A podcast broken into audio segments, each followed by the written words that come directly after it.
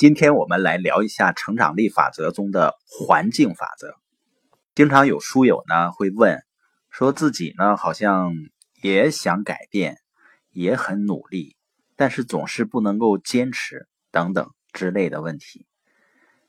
每次我看到这样的问题呢，我可能会比较简单的回复两个字儿：环境。环境有多重要呢？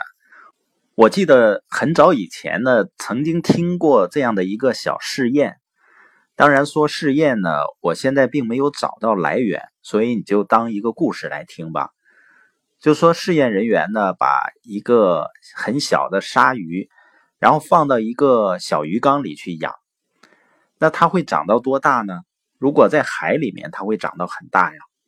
但是在那个小鱼缸呢，它长到一定程度就不再长了。也就是说，它是根据它所处的环境来长自己的身体。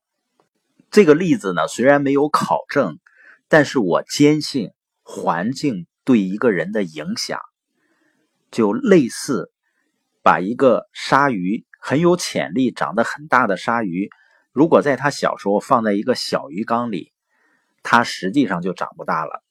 还有一次呢，我记得是多年前，我遇到一个朋友。我见到这个朋友的时候呢，当时吓了我一跳。为什么呢？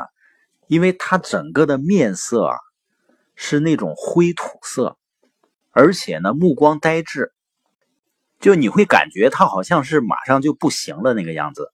聊起天来呢，他就说起他是养鸡的，他随行那个朋友呢，就说他那个鸡啊，就是属于快速出笼的，就是三四十天就能够养大。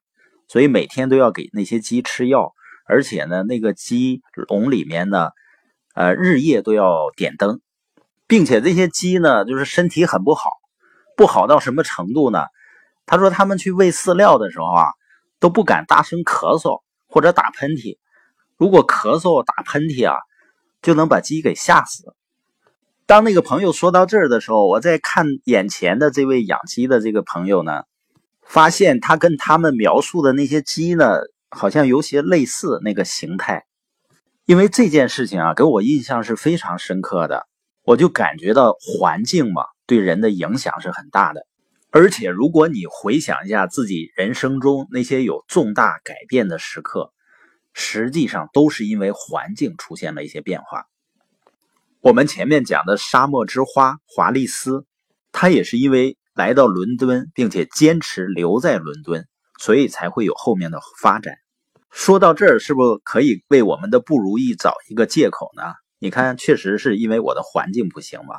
马克·凯恩曾经说过啊，在人生的道路上，第一步就是你要拒绝成为环境的奴隶。我记得以前曾经看过一个类似于采访，一个老人呢就说他在年轻的时候啊。因为名单被串了，所以呢，他被分配到大西北，就是一个荒漠的地方去工作。那一辈子呢，他说自己就被困在那个荒漠里了，很不如意。